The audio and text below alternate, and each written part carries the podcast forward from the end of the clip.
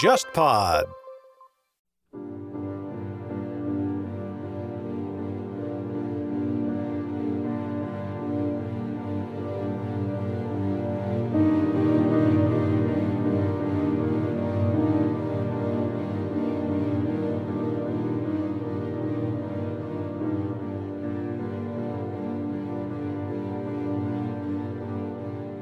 天方乐坛，我是顾超。那今天呢，我们节目的另外还有一位主持人呢，呃，是我们的制作人佳杰，欢迎。大家好，我是佳杰。那么今天我们这个组合啊，就说明了，呃，这期节目的这个制作是我们两位讨论出来的一个结果啊。然后呢，还有一位重磅的嘉宾，那么也要欢迎毕毅老师。大家好。那么今天这个节目其实呃策划很久，那么讲的也是一个比较可以说陌生的话题，就是呃简约主义的这些音乐家。那么正好呢，之前和佳杰讨论说到这个事情是吧？嗯。然后呢，呃，我们就就说，哎呀，怎么样，是不是可以通过这个一期节目来讲一讲简约主义音乐，还有我们各自对于这个音乐的一些观点？那么就恰巧呢碰到了。呃，毕毅老师呢有一本新书，呃，一本不算新的一本新书啊，因为他这个书据他所说也是好像准备了很长时间，但是没想到呢，就是现在啊出现在我们面前，那我们正好找出这个机会呢，就一起来聊一聊这个书。呃，先请毕老师给我们介绍一下这个书大概是个什么情况吧。对，这个这个书其实翻了很久了，翻了翻了很久，我我都已经有点忘记书里面写什么了，因为 呃，因为怎么说，这个大家都很忙，然后音乐出版社的出版工作非常非常多，所以这个书一直呃花了蛮长的时间去校对和这个最后复印。嗯，其实嗯，应该说可能离开我的时候已经两年了，就将近两年了这本书。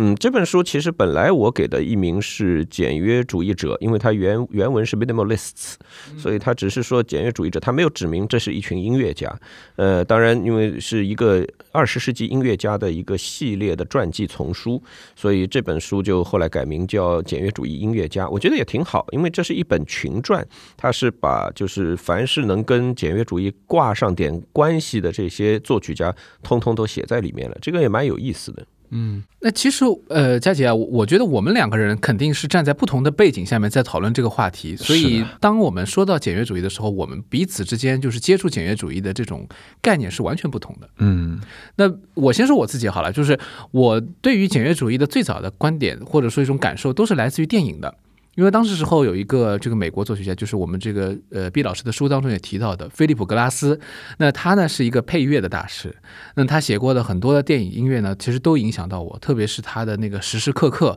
这是非常著名的一部啊，三位这个女性的名角儿合作的一个电影，同时呢，这个音乐写的就是非常的好，因为它是三个不同时代的女性的一种生活的交错，那么这个音乐啊，听上去就是感觉就是时间在。可以说无声的状态下进行切换，或者说一种默默的一种流动啊，那种感觉就是让人觉得就是很有印象。然后完了完了之后才发现，原来菲利普格拉斯还写过很多的电影配乐，包括他的同时代的一些作曲家，他们都有呃让人印象很深刻，但是用的表面上的这个手法或者音乐的呈现是很简单的这种做法。那这个和之前的比如说浪漫主义时期的音乐是完全不同的，嗯，很不一样，哎，印象很深刻。你因为平时听的是摇滚，你自己呃也有一档摇滚节目，你自己怎么看这个问题呢？对，其实你刚刚提到是你在电影里面第一次接触极简主义这种音乐，嗯，其实如果是一定要细究的话，可能就很多人都是在电影的配乐里面第一次接触，但是可能我们不会那么清楚的去意识到，呃，是这么回事情。所以，我我第一次其实听这种简约主义的音乐，是因为有个朋友介绍我说有一个作曲家叫 Steve Steve Reich 嘛，然后他有一首歌叫 Drumming，然后这首歌给我留下很很深的印象，就是那个时候因为我正好看到一个呃，就是有一个人的演讲，他探讨了一些就是说关于音乐当中和声和节奏这两件事情方面的关系。嗯，他的大概的意思就是说，如果你把一个节奏以一个很夸张的倍数去提速的话。那么它最终就会变成一个和弦，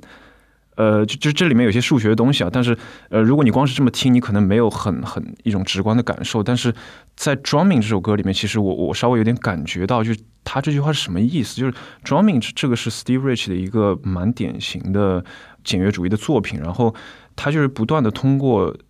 缓慢的去改变好几个鼓的节奏，来来让整个你听到的一个律动发生一个持续不断的，然后长时间的缓慢的变化。这里面美妙的地方就在于，当它第一组节奏变换到第二组节奏的这个当中的这个过渡的部分，有点像是，它就听起来有点像是。一组人在跳长绳，但是这个长绳的形状在不断的发生一些很微妙、很很很很很神奇的一些转变，然后你甚至能从节奏里面听出一些类似于和声的东西，这个是很奇妙的，因为这首歌的乐器只有一样，就是鼓，但是你却能从鼓里面听到一些类似于和声变化的东西，所以当时是这个给我留下了一个很很神奇的一个关于简约主义的一个印象。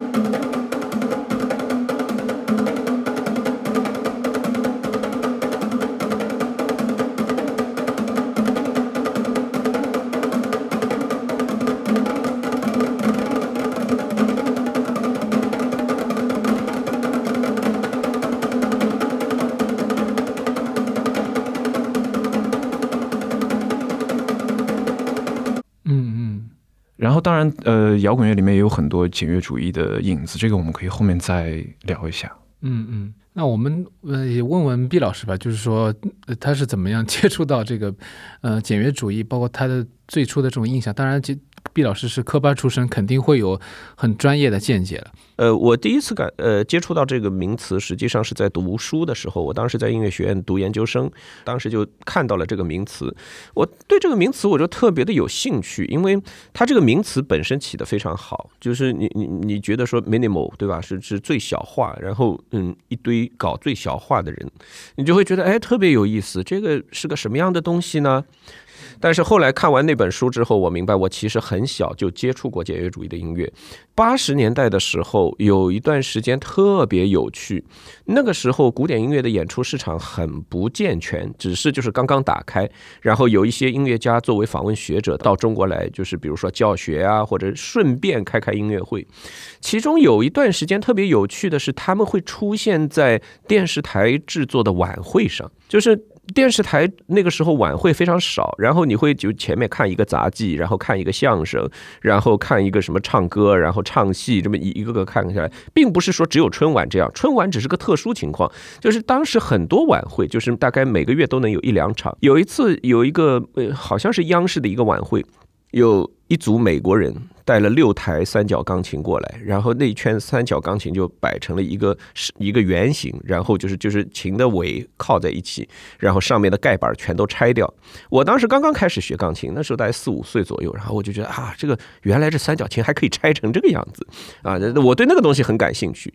回想起来，演的就是 Steve Reich 的六架钢琴。就是你可想而知，在八十年代的时候听到那样的作品，那当然，嗯，就就特别有趣。那个时候不光是这个，还有很多很奇怪的东西。就有一次，陈碧仙也出现在这种场合里。那个时候，主持人还特别介绍，我记得是金宇熙，就特别介绍他，这是我的好朋友。然后世界上钢琴怎么着怎么着怎么着，然后大家都很 都很都很推崇他，说他就成就很高。然后我妈就把我拉过来，来看看人家钢琴怎么弹，你以后要向这个方向努力。然后我就很痛苦的坐在那儿。结果陈碧仙弹了什么呢？弹了 John Cage 的《预制钢琴前奏曲与奏鸣曲》，然后我就很开心，然后我妈就很崩溃，因为她看到这个女人不停的在那个钢琴里面一会儿刮弦，一会儿敲键盘，特别有趣。就是你可想而知，就就就特别诡异，就是在一个呃，在一个就是电视台主办的大型晚会上，会看到那么先锋的表演，特别有意思。所以回想起来，其实那个时候是我第一次接触简约主义音乐，但那个时候没有人提这个，主持人也不知道这这个术语。没有任何跟简约主义相关的说法出现在任何的地方。反正差不多是这样子接触到这个东西的，然后等到我大学差不多毕业，就是呃研究生毕业的时候，我才发现说，原来简约主义在国外已经是一个过气的流派了，就它已经结束了，它的它的动力已经结束了，啊，让让我就觉得哇塞，我们好像差距有点远，就是就是世界上最流行的东西已经过了啊，是这样子一种概念。那所谓的过是什么意思呢？就是说。没人再去写，还是因为所有简约主义的最核心的那些人物，包括 Steve Reich、Philip Glass 这些人，他们其实都不再写作简约主义的音乐，或者说不再写作嗯特别本格的简约主义音乐。所以我在《译后记》里也提到这个事儿。我觉得简约主义可以说是二十世纪音乐流派中的一个昙花一现，但是它这个一线现的非常的。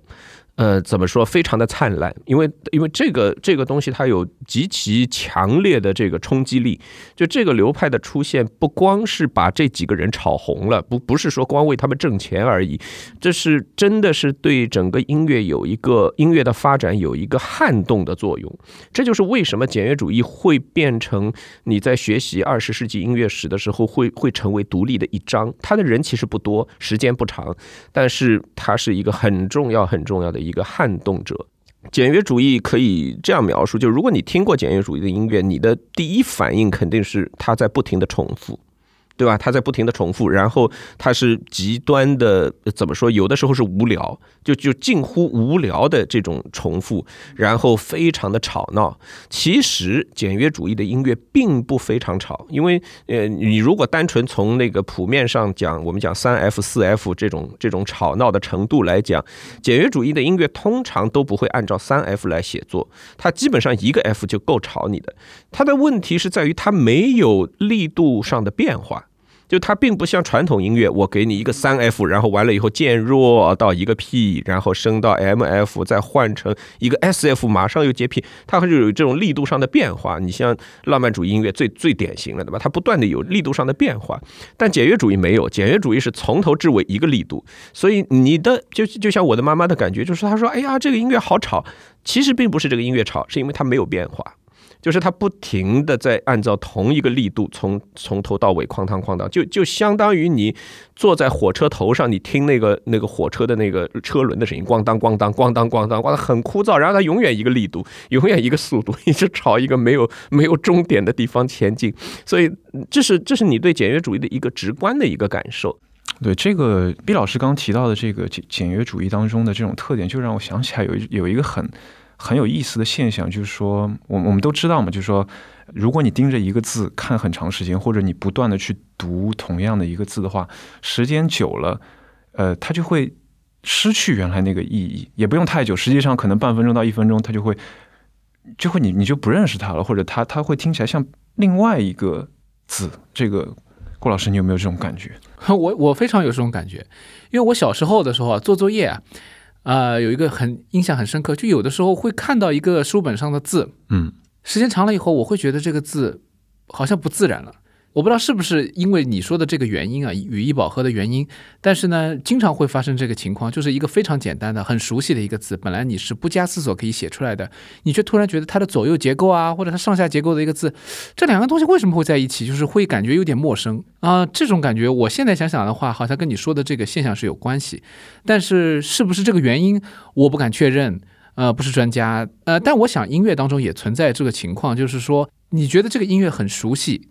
但是你会在听了很多遍以后，会觉得它很陌生，对啊，特别是我觉得像极简主义或者早期巴洛克的时候，你会有这种感觉。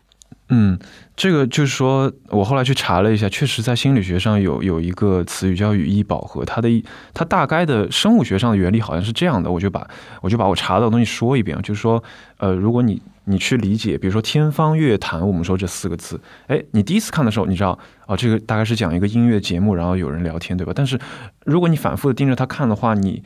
大脑当中用来理解这些字的意思的那那块工作的区域就会渐渐变得疲劳，因为你。不断的对它进行同样的刺激，每刺激一次，它就多疲劳一点。然后等它疲劳到一个程度之后，它就罢工了，就有点像是你不要再 反复的去理解这个东西，我我已经很疲劳了。所以这个时候用来去理解它的这个工作的区域罢工之后，你只能以别的区域去处理这个信息，然后你就可能会关注到，哎，天方乐坛这个天有两横嘛，这个两横。是什么意思呢？它是一个矩形吗，或者什么？就你你会开始去想这些奇奇怪怪的、莫名其妙的这些东西。嗯嗯嗯。然后就会出现刚刚顾老师说的，包括我们所有人都体会到过的这种这种这种奇怪的现象。呃，然后我就在想了，就是说极简主义里面大量的运用重复材料这件事情，是不是在很大程度上其实是有一点像是利用了呃我我们人的天生的这种语义饱和的心理学的现象。嗯然后顺着这个往下查呢，我查到一个很有意思的，就是有一个心理学家叫 Diana Dutch，然后这个人他是一他出了过两张专辑，他他不是一个音乐人，他是一个心理学家，专门研究关于音乐和语言之间的一些幻觉的一些关系。他有一张专辑叫《Phantom Words and Other Curiosities》，就是他大概说的就说是一个幻语言幻觉和其他一些关于这方面的有趣的问题。里面有一个曲子叫 They sometimes behave so strangely。然后他通过反复的读这句话，他想说明一个问题，就是说一句话读的时间长了以后，它就变成了一首歌，就是它它会慢慢的，它它这它这句话里面的旋律会慢慢的在你脑子里面浮现出来。一开始你听到的是一个人在就是很普通的说一句话，但是当他重复了半分钟之后，你会发现这里面的旋律就开始出来了，就是你你大脑会自动给它组拼贴出，就是说一条旋律出来。They sometimes behave so strangely. Sometimes behave so strangely. Sometimes behave so strangely. Sometimes behave so strangely. Sometimes behave so strangely. Sometimes behave so strangely. Sometimes behave so strangely. Sometimes behave so strangely. Sometimes behave so strangely. So strangely. 所以就是所有的这些东西都 说明一个问题，就是说，当你不断的去重复一个短的东西的时候，你就能听到一些新的东西，它就会变成另外的东西。所以，我想简约主义可能就是很大程度上是音乐家们在玩弄玩弄这个心理学上的一个现象嘛。所以这个，所以人是一个很有意思的一个东西。你我们自身的对自身的研究可以可以扩展到很多层面上面去。你在生活当中也可以遇到，不一定是音乐啊。这或许就是就是简约主义为什么有的时候会让人意识到，呃，一些音乐以外的东西。嗯，音乐本身它其实就是真的是很简约，可能因为它用的用的素材啊，用的材料都很简单。但是人的这个意识啊，它可能有很多无穷的这种可能性，就在这个简单的适应的过程当中，在你已经习惯了这个好像看上去无止境的简约的这个波动当中，然后展露出来另一个侧面，其实你有很多很多的变化，嗯，这个变化是潜移默化的。所以可能这也是为什么就是简约主义还是相对来说比较好上手或者说入耳和接触的一种。但是它给你很多遐想的空间，嗯这个 感觉是练瑜伽了要。对，细究起来，其实简约主义有很多让人觉得很有意思的事情。所以为什么我说它是一个对音乐史有撼动作用的？我们要说说它的这个风格里面的两个很主要的要素，但是这两个要素是互相矛盾的。第一个要素就是简约主义把那个流行的元素加进来了，把这个摇滚的元素、爵士的元素，甚至很多民民间音乐的元素加在里面，让很多的观观众和听众回到了音乐的这个怀抱当中。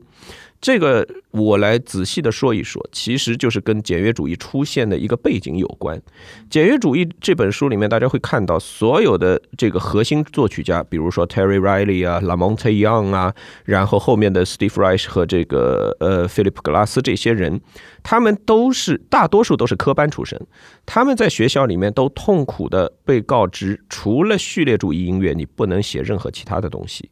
就是在一个历史时期，一个特定的历史时期，凡是艺术音乐创作必定走达姆施塔特路线。这这个熟悉音乐史的人都知道，就是 Stockhausen 啦、皮埃布列啦这些人的这个音乐风格，就是他们构建音乐是完全按照序列的音乐的原则来构建的。但是呢，序列主义音乐有一个很本质的东西，它是自绝于听众的。就是这是所谓达姆施塔特风格的一个很重要的一点，这是二十世纪先锋艺术的一个很重要的一个一个一个要素。但另一点呢，就是有一些作曲家反对这一点，他们觉得说你为什么要自绝于听众？你应该去表达听众要表达。所以尤其亨策是个很左的人，所以他后来就走上了另一条道路。那么呃，应该说在简约主义者这些人开始从事音乐创作的时候，整个世界乐坛的风格就是说是必须是序列主义。你必须是序序列主义，也就意味着你不要听众。所以，嗯，有一本很出名的书叫《修补裂痕》，你还记得吗？对对对就是修修伊特的那本，就是他讲，就是二十世纪音乐怎么抛弃了听众，然后听众又怎么反过来抛弃了艺艺术音乐，但是我们又怎么样想办法要把这个鸿沟弥合起来，或者说我们要不要去把这个鸿沟弥合起来？那么。对于简约主义者来讲，他们其实就是在做这个事情。所以，简约主义的这个风格的第一个特点就是它是弥合了，实际上弥合了这个这个鸿沟，因为它回到了大三和弦，回到了你最熟悉的三度叠制的这个这个模式。这个跟大家讲点那个音乐的小常识啊，就是我们耳朵最舒服的一种这个这个呃和弦构建方式是。呃，大三和弦就是用三度、三度这样叠制构成的和弦，当然也不能叠很多，因为叠多了以后，我们知道八度是同同价值的。比如说我呃哆咪嗦没有问题，三度三度这样最多最远构成一个五度，但如果我再加一个三度哆咪嗦 C 哆和 C 就是。两度小二度音程关系，所以这个就会造成不和谐音程。所以通常情况下，如果我们以三个音构成三度三度叠制构成一个和弦，是很容易，它是很很舒服的。所以这个是传统音乐的一个基础。那么到了二十世纪。开始像达姆施塔特体系，我就拒绝这个东西，我不要这个，我不要和谐的东西，我不要调式功能体系，我要那些更加刺激的不和谐的音响，而且是一个又一个的不和谐的音响。那么由于这个不和谐的音响，它没有一个发展的趋势，所以导致他们必须要用序列来代替原来的调式功能体系，说出一套逻辑，让这个音乐进行下去。所以，呃，本质上讲，就是这个过程其实是抛弃了很多的听众。那么对于简约主义来讲，它倒回来，你你不是不写三和弦吗？我我给你写三和弦，所以它其实是回到了大家耳朵更加能够接受的这个三和弦的音响。其实我们现在听很多简约主义音乐，一上手你就很容易接受，因为它是一个三和弦，非常非常简单，而且非常单纯的一个三和弦，你听起来会非常舒服。是，这是它的风格中间的一个要素，一个非常重要的要素。那么很多人可能就会误解了，误以为说啊，那简约主义者不是很仁慈嘛，对不对？他们很仁慈的对待听众，你你喜欢听这个，你觉得这个舒服，我就给你听这个。但是，嗯，简约主义的第二个风格特征是它是先锋的。简约主义不是一个简单的对浪漫主义的回归，不是这样的。浪漫主义的回归是我要有一个嗯调式功能体系。所谓调式功能体系，就是所有的音乐有一个家，那个家就是主音，就是就比如 C 大调就是哆，那这这这是我的主音。我无论如何我要回去，那么这个就是所谓的浪漫主义音乐给你的一种预期。因此，申克尔告诉你说，所有的调式功能体系的音乐最终会变成嗦发咪瑞哆。就是从最远的那个音回到你的家，所以浪漫主义的嗯价值还并不是诺瓦利斯或者是施莱尔马赫这些人说的是出去远行，是去是去探索未知，而是你去探索未知之后的回归，就是这个过程其实就是瓦格纳的过程，就是当特里斯坦和弦出现的时候，你已经离家很远了，你走得很远了，然后你不断的探索我怎么回来。走了三个半小时以后回来了，在《爱之死》里回来了，所以这个是浪漫主义音乐的一个特点。但简约主义不是，它给你的是主和弦，它从来没有离开过这个和弦，所以这是个非常怎么说，非常强烈的一种先锋的一种表达，就是就是我不要出去，我也不要回来，我就翻来覆去的给你听这个东西。这就是为什么我们会觉得他的音乐很吵，因为它永远不动，你你听上去它是静止的。虽然它里面有很多很细小的东西，我们待会儿可以讲，但是它给你的一个感受，直观的感受就是，当你听了三分钟还在主和弦，五分钟还在主和弦，二十分钟了还在主和弦的时候，你就崩溃了，就是你的精神会面临一种恍惚状态，而这种恍惚恰恰是简约主义在追求的东西。这个是我对简约主义的一个基本上的一个理解，不是说那个精神病的那种治疗方案里面就有一种把人关到纯白的房间里去的那种，呃，就是不是有点有点有点有点这个意思，有点这个意思。因为如果我们把听觉和视觉能够等同起来的话，它真的有点这个意思。那其实我们说到现在，我们还是没有说一件事情，就是简约主义不是一个海市蜃楼。它并不是一堆音乐家。嗯，一拍脑袋说我们这样写音乐好不好？不是这样的，它是有一个很具体的来源的。在我觉得就是这一点其实是蛮有趣的。比如说拉蒙特杨这个故事，我一直觉得很让我印象极其深刻。呃，拉蒙特杨走向简约主义的原因，是因为他小时候的生活经历，他住在一个变电站边上。然后我不知道现在上海的变电站不多了啊，这你路过变电站，你会听到那个电流声滋，就就那个东西，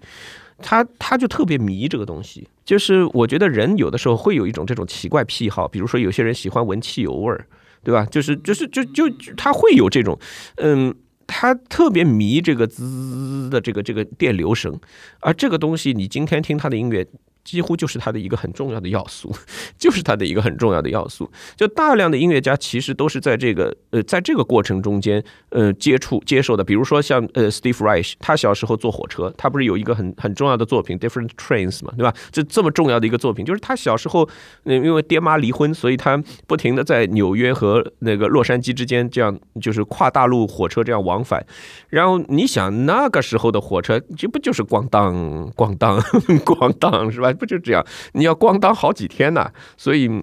应该说他们接受简约主义音乐很多，它还是非音乐的一个要素。还有一批音乐家呢，你比如说他是他是跟甘美兰，比如说像 Steve Reich，他觉得甘美兰音乐很有意思。还有他是个打击乐手，他去学过西非鼓乐，就是这些东西对他的影响也很大。他会听到别的异类的音乐中间。对他的产生的这个影响，呃，Terry Riley 好像还有印度音乐的影响。你你简约主义音乐一个很重要的因素就是 Raga 嘛，对吧？就是叮叮，就这个东西，叨叨叨半个小时，然后开始给你一点音乐。所以这个，呃，大家如果有兴趣的话，你会发现 Raga 至少一首曲子也在三十分钟上下。跟简约主义的长度差不多，就是你很明显的能感到他的，他感觉到他的这个音乐的来源，所以这种这种来源多种的这个来源是简约主义者最后走上这条道路的一个一个要素。我觉得这个特别有趣，特别特别有趣，真的很有趣。所以他们不是在学术的这个传统的路子上面越走越远，而是说他吸收了，或者他愿意打开一个呃窗口，给到其他的各种世界上的声音乐。对，呃，所以，所以它的这个元素里面，就它的音乐元素用的总是一些你觉得听起来是不是很难受的、比较舒适的一些，你就是你说的，比如说好听的和弦啊，或者之类的。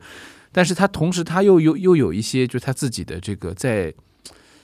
怎么说？这是意识上的，其实是一种创新。嗯呃，我觉得就是说，这这又不是结构，对不对？对，呃，简约主义者，我们现在讲到的其实是简约主义的发生，就是就是我们把它称之为简约主义的这种音乐是怎么发生的。但是具体到每一个音乐家的身上的时候，我们又必须要记住一件事，就是嗯，实际上这个世界上可能没有，不应该有一种统称的简约主义这个术语，因为呃，无论是 Terry Riley 还是拉蒙特· Young 还是 Steve Reich 还是 Philip Glass 还是约翰亚当斯，这些人的音乐本质上是很不一样的。就是他们当然曾经有过一度交集，有过互相的启发和影响，但是从音乐艺术的本质来讲，他们是很不一样的，而且方法也很不一样。有没有例子呢？我举一个例子，就是比如说我们讲到拉蒙特· Young。拉蒙特样现在还在演出，大家如果去网上能找到他的视频，一个视频就一场演出五小时，然后配上灯光，他的音乐呢，我觉得更加接近于就是所说的那个那个电流声，机，就是就是这样子，然后上面叽又多一个这种声音，就他可能更多的是这种像像那个呃。怎么说这个叫叫叫蛋糕层叠一样，就是我我有一片蛋糕，然后蔓延无底，然后这再来一片这个奶油也是无穷无尽，它更更加像是这种。嗯，Steve Reich 就完全不一样，Steve Reich 是一个。所有的这些音乐家里面，我觉得是就是脑子最好的一个。他有点像我们这个时代的巴赫，我一直我一直把他评价很高，所以有的时候会被我的同事嘲笑。嗯，呃，我一直对他的呃评价很高，是他真的像巴赫一样的去找那个最简单的元素。像呃，他其实最早走上这条道路的时候，是一个是就是 Riley 的 In C，呃，Riley 那部就是我们现在翻译成 C 调，或者说这个 C 音啊，就是这个这个。它这个名字其实是挺多解的，我是把它翻成 C 调，就是它甚至不是一个大调，也不是一个小调，它就一个 C。然后所有的乐手都跟在这个 C 中间，然后呢，就是每个人其实是面前有一份乐谱，这个乐谱就是说它是由很多的小的元素组成，每一个元素你可以无限次的重复，你也可以只重复一次。如果你愿意重复一次的话，那你就是嗯，比如说你的第一组是哆哆哆哆哆哆，那你就比如说你就三三个嘛，对吧？一共六个音，你就重复完，走到下一小节。那别的人可能觉得说我第一小节更有趣，他愿意多重复几遍，那么你就在第二小节等着别人。就是总之就是大家其实从第一个小节演到最后一个小节，纯粹靠自己的自觉。我愿意在这个小节里面重复几遍就重复几遍，那么导致的结果就是这个音乐每次演出都不一样，因为我今天重复四遍，明天重复六遍，后天重我我吃饱了撑的重复六十遍都都可以。那么当时呢，Steve Reich 参加这个演出，参加这个排练，他就发现说，这个把音乐拆成小元素随机组合的这个东西特别的迷人，所以他也很愿意这样尝试。但是呢，出了一个问题，就是那么多音乐家，那么多不同的乐器，那么多不同的音乐小小元素放在一起的时候，怎么把它统一起来？Steve Reich 的解决办法非常简单，找一个弹钢琴的人。好像就是他女朋友，就是呃，找一个弹钢琴的人打一个节拍器。当当当当当当当当当当当当当，就打这个节拍器，结果你就会发现，嗯，早年的 In C 这个作品的演出，总有一个钢琴在那里当当当当当当当当当当当，就是给你一个固定的这个律动，然后所有的人就在这个里面变。因此，比如说顾超，你的旋律是哆来咪发，比如说你是四个音，那么你很可能就是当当当当里面接四个音，接四个音，接四个音这样子做，啊，那那就非常整齐，大家比较容易就是。是我我我们走到哪一步，就大家能算得出来。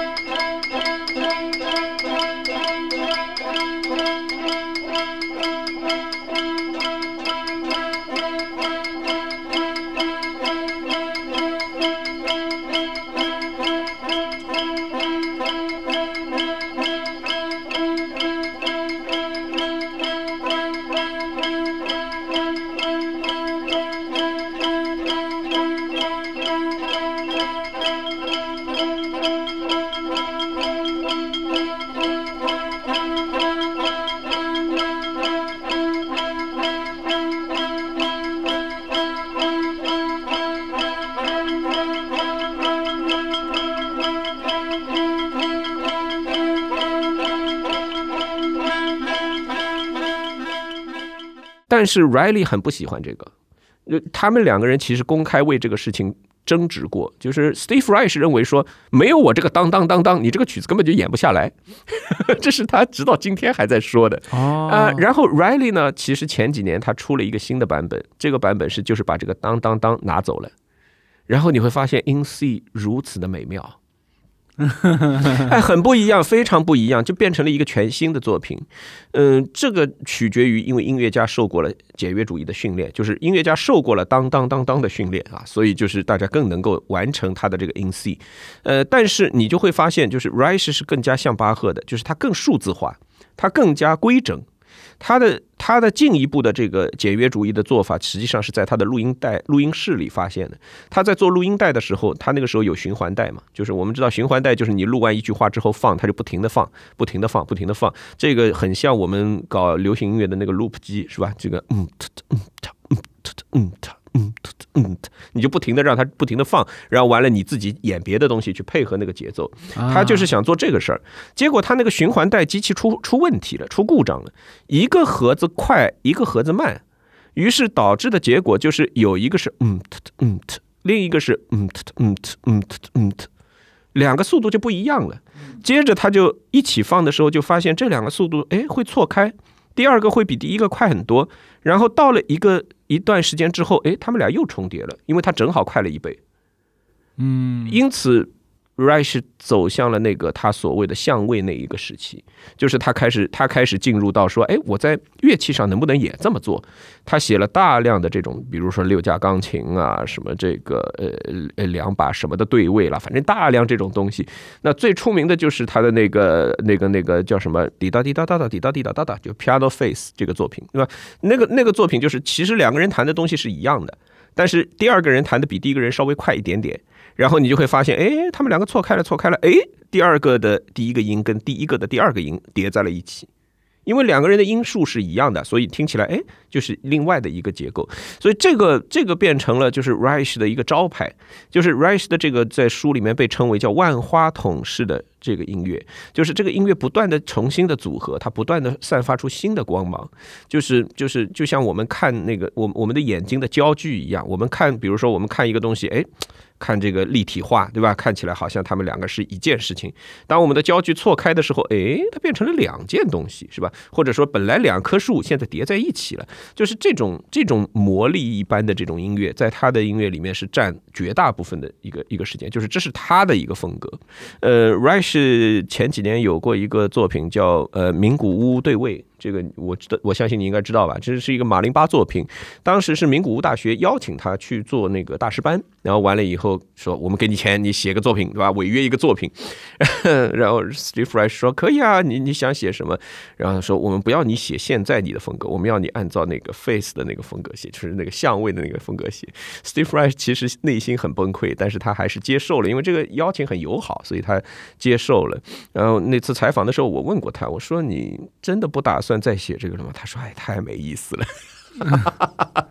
他们自己也觉得就是，就就这个时代过去了。就像我说，昙花一现。虽然现的很，现的非常的这个灿烂和光辉，但是它确实就过去了。但不管怎么说，这作为一个运动，它其实只需要震撼一下这个，就是就是 shake 一下，对吧？就把这个这个音乐界的这个达姆施塔特体系的死气沉沉动摇一下就足够了。我觉得已经很了不起了。但是它产生了很多，就是说就是说其他的效应，就是我们前面讲的有很多，就是他们也在创造自己音乐的过程当中，吸收了很多不同的民间音乐啊，什么世界。各地的音乐。但另外一方面，他们输出了，其实他们输出了一种新的一种思思潮。对。然后有一些，比如说像菲利普格拉斯，他可能自己就写了很多电影音乐，结果后来他发现比 比他的那种严肃的音乐或音乐写的更可能更好。嗯。呃，适合配画面，那这也是一种，比如说最一直在讲的，比如说时时刻刻这个电影，它是一个比较影响比较大的一个片子，本身就是一个几个不同的时代的女性的互相之间有那种时间的那种流动的感觉。对。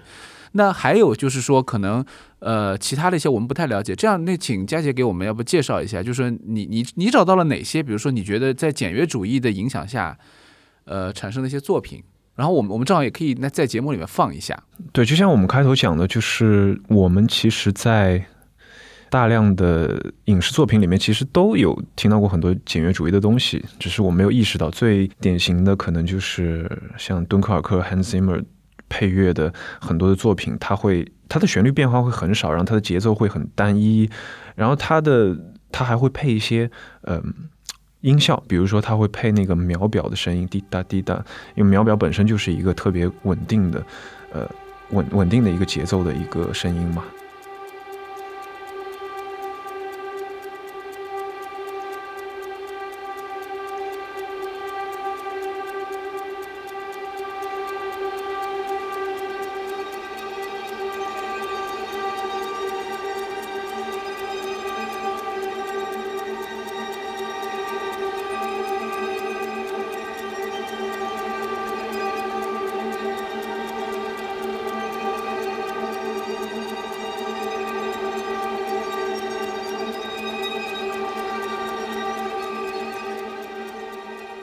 那所有这些东西拼到一起之后，就会形成一个它本身并不传达什么比较具体的意思，但是它会一直把这个情绪 hold 住的一感觉的一种呃音乐。但是我想说，另外一件蛮有意思的事情是，呃，大家都知道《西部世界》这个美剧哈，就是说去年 HBO HBO 他们做过一个配乐比赛，我记得当时好像仲青老师也有参加。呃，他是这样的，他把那个《西部世界》这个美剧当中的一个片段给视频给。剪辑出来，然后发到网上。那么你作为一个音乐人，去把这个视频下载下来之后，你就为它配乐。然后最后会决出一个名次啊什么的。然后呢，就有一个好事者，他去事后调查了一下这些，嗯，最终获得比较好评价的一些参赛作品，他就发现这个数据是这样的，我读一下，他就发现，在一百零一个呃所谓的高票作品里面，有六十九个采用了类似于刚才我们讲的这个 Hans Zimmer 风格的这种单音固定音型模式。所以说，在我们这些世界各地的为影视作品配乐的作曲家里面。可以看到，就是说这种风格也是非常的怎么说风靡，或者甚至说有一种，甚至可以说是有一种滥用的这种倾向。嗯，因为画面它本身占据了一大块的信息量嘛，所以我想音乐家可能也确实要为这个画面让路，音乐不能写的太满，情绪啊各方面的波动不能太大，不然你有的时候会感觉到就是有些电影啊，就是因为它配了可能比较精彩的古典音乐，反而使得画面被弱化了。所以，我个人呢，就呃，这只是我个人的一些观点啊。当然，这个都是影史上的杰作。因为，比如说像那个，呃，有一些比较喜欢用古典音乐配乐的这些大导演啊，他们往往会遇到一个很大的难题，就是说古典音乐写的太满了，信息量非常大，情绪变化波动非常大，张力很大，所以导致他们的画面如果不够精彩的话，其实是配不上这个音乐的。你会感觉到无力啊，特别是喜欢有些人喜欢配那个《欢乐颂》在这个音乐当中，呃。其实贝多芬的这个音乐已经写的非常的具有戏剧性画面感了，那你的画面的要精彩到什么程度可以配得上是很困难的。那反而比如说像梅利亚斯特里普那个电影，就是那个走出非洲吧，那里面用的莫扎特那个单簧管协奏曲第二乐章，或者是像那个肖申克救赎里面用的那个莫扎特那个咏叹调，其实就这些音乐它比较首先比较慢速，然后莫扎特的旋律写的比较简洁。呃，比较舒展的时候，你画面才有空间可以去遐想啊。就比如说那个《肖申克》那个特别经典嘛，对吧？因为它里面一边是听到一个女高音，其实在唱这个莫扎特，但是呢，这个音乐很悠长，然后他呢却在一个非常紧张的环境里面闯到了这个狱长的办公室里面，把门一锁，然后里面放唱片，外面有人在敲门，让他快点开门，不要放了。那这这种张力是很成功的。呃，相反，我反正那个音乐呃是什么什么片子我就不说，但是我是觉得大家都很清楚嘛，有一些早期一些很有名的，像 那个那个电影啊，就用用用一些比较成熟的成功的古典音乐名曲，我就我觉得个人觉得啊，反而是让他自己的这个呃导演的这个功力啊受到了非常大的考验，因为音乐动态和音乐的变化是很容易引起人的这种情绪上的这种反应的。那么，如果音乐调动了你的情绪，但是你的画面没有把人的情绪充分调动起来的话，那他就会觉得很奇怪。他就在寻找，观众会有意识的去寻找。如果像我这样的比对音乐比较敏感的观众的话，肯定会去想，哎，这画面到底在发生些什么事情，是值得这个音乐这样去推动情绪的。而且我发现一件事情就很有意思，就是说，怎么讲，就是嗯。所有的文化界都是这样的，就是说，在艺术精英在创造一个东西的时候，他们在认真对待这个东西探索的时候，他们用用的他们的想法和最后到社会上接接纳的时候，最大程度的在接在被大众接纳的时候，他总是有一个很大的一个反差。这个反差，当然我说，如果说古典音乐的表演界最有名的，就是这两年，就是比如说巴赫的音乐被，特别是哥德堡变奏曲。被无数的钢琴家在使用，然后他这个曲子其实之前当然也也也是一个很伟大的作品，但是他之前没有那么大的这种范围的这种影响，现在是出现了各种各样的版本，室内乐重奏的、乐队的、呃舞蹈的，甚至于是一些什么其他的跨界的，包包括钢琴纯钢琴版的，都有无数的人在演绎。国内我们中国国内也是，大家现在对这个曲子好像有一种，就不少人越来越多的人开始有一种迷恋。那么，在这个简约主义音乐里面，好像也是这样。其实 Hans Zimmer 这个人，其实我们以前也聊节目也聊过，但是我觉得这个就是像他这样的，就是已经非常商业化的这样的作曲家，他他就是专门写配乐的。其实他也就是在用一个他在用这个简约主义的手法的时候，其实这简约主义已经照。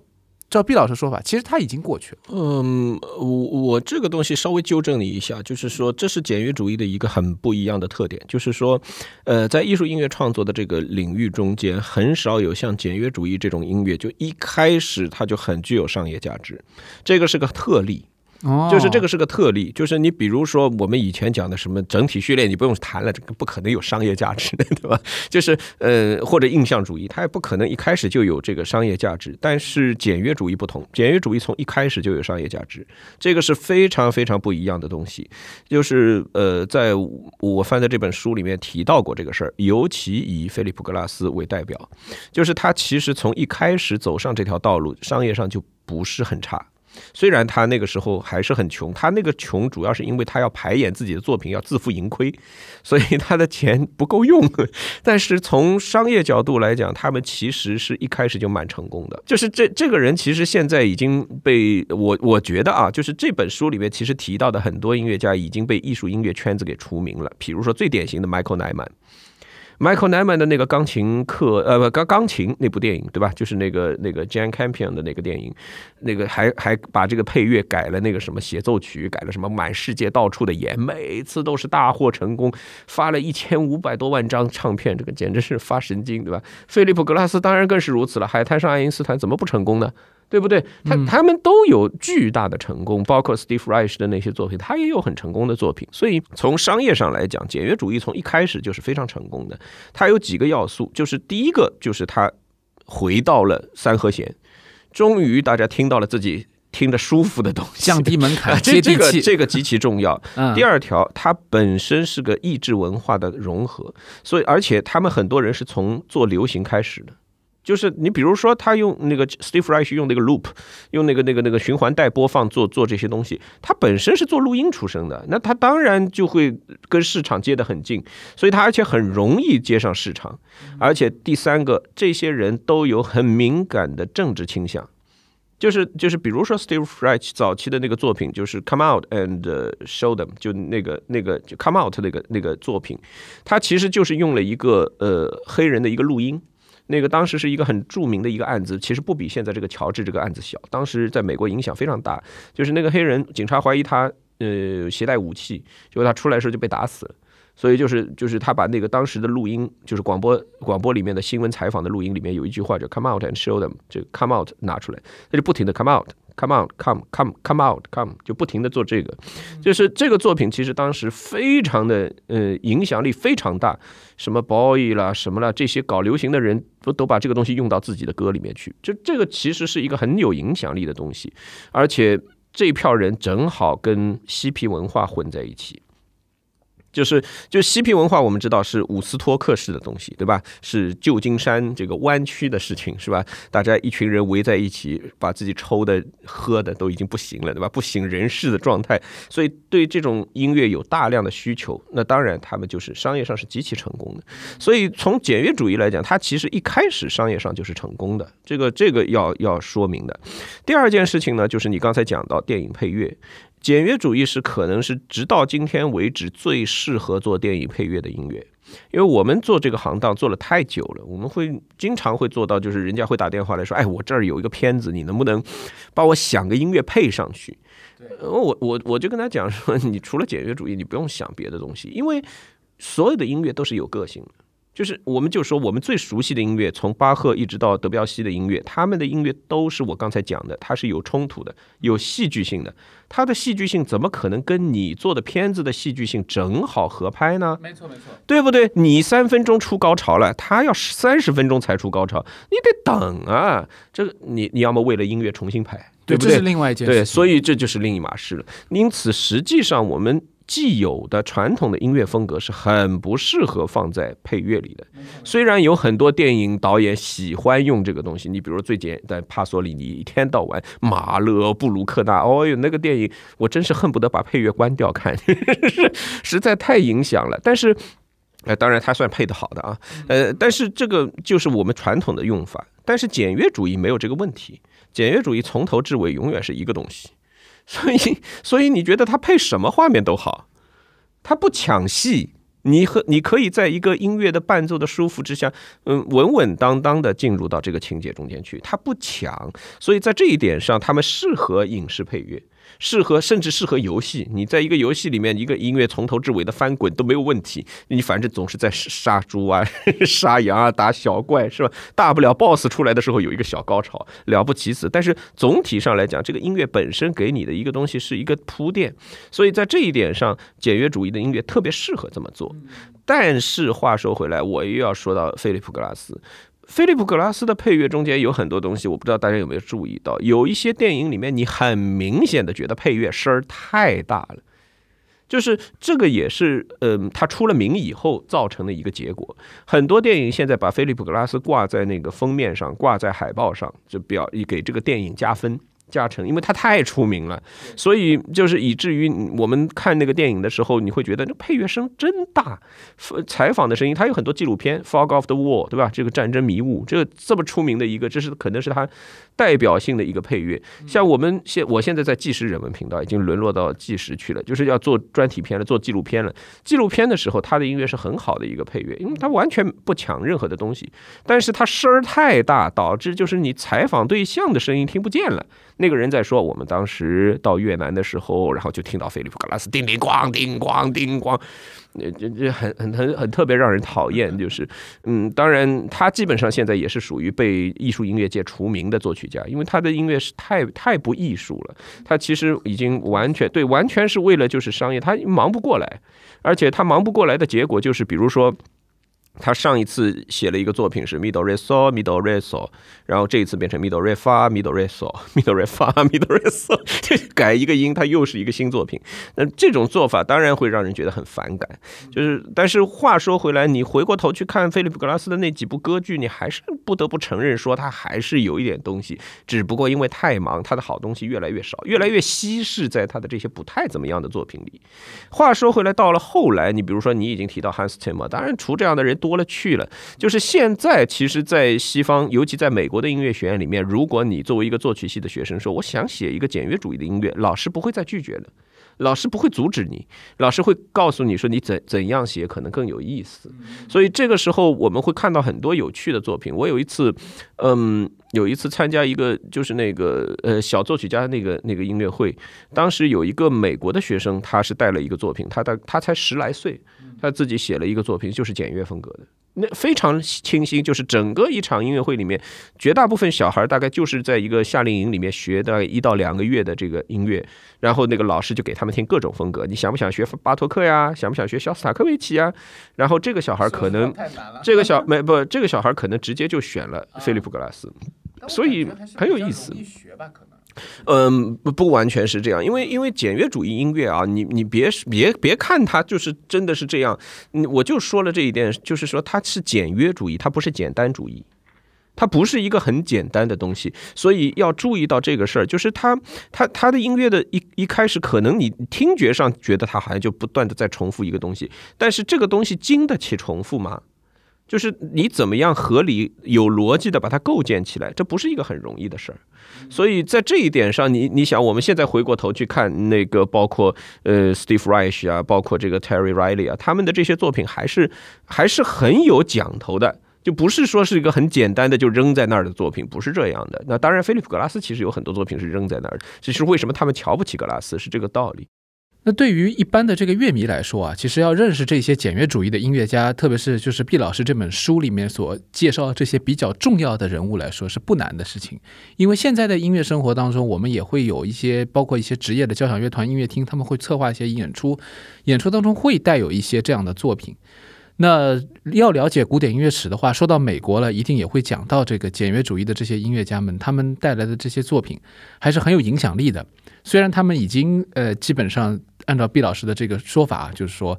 也已经是告一段落了啊，是一个阶段的一个产物。嗯，但是我就好奇说，比如说像佳杰这样的摇滚乐迷，甚至于是摇滚乐手，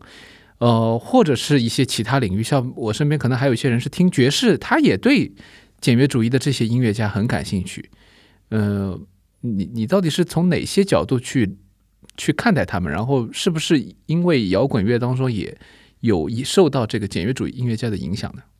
嗯，这件事情其实还蛮自然的，就是因为我自己比较喜欢的一个领域叫做后摇，所谓 post rock，其实。用一句话来讲，什么是后摇，就是他会用摇滚乐器去演奏非摇滚的音乐。那什么是非摇滚的音乐嘛？就是就就就很容易去去涉及到简约主义这一块，包括我们喜欢的，呃，我是说像后摇乐迷喜欢的很多乐队，他们在自己的采访当中也会。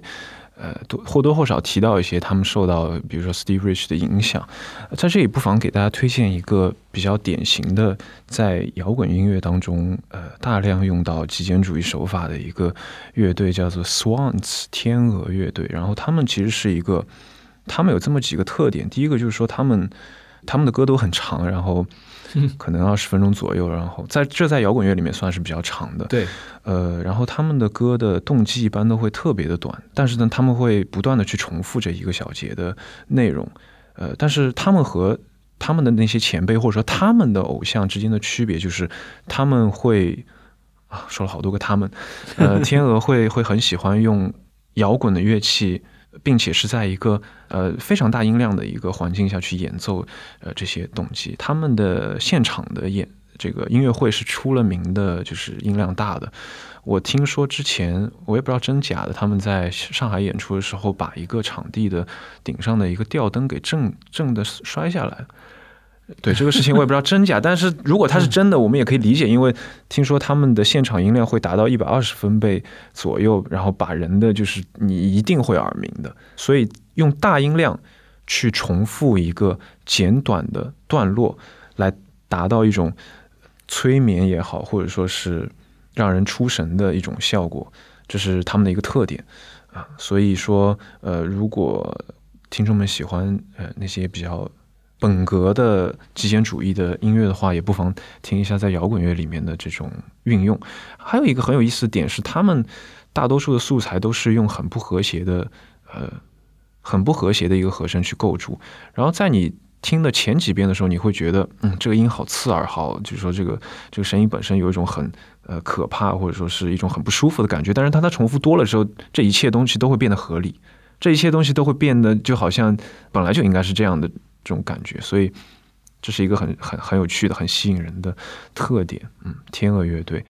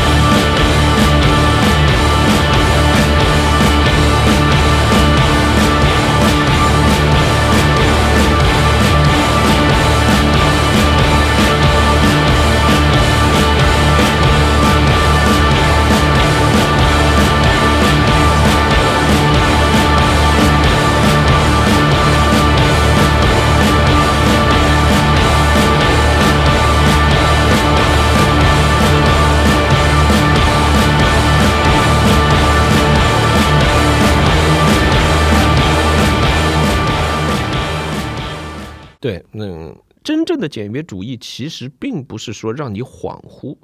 真正的它是一种上头。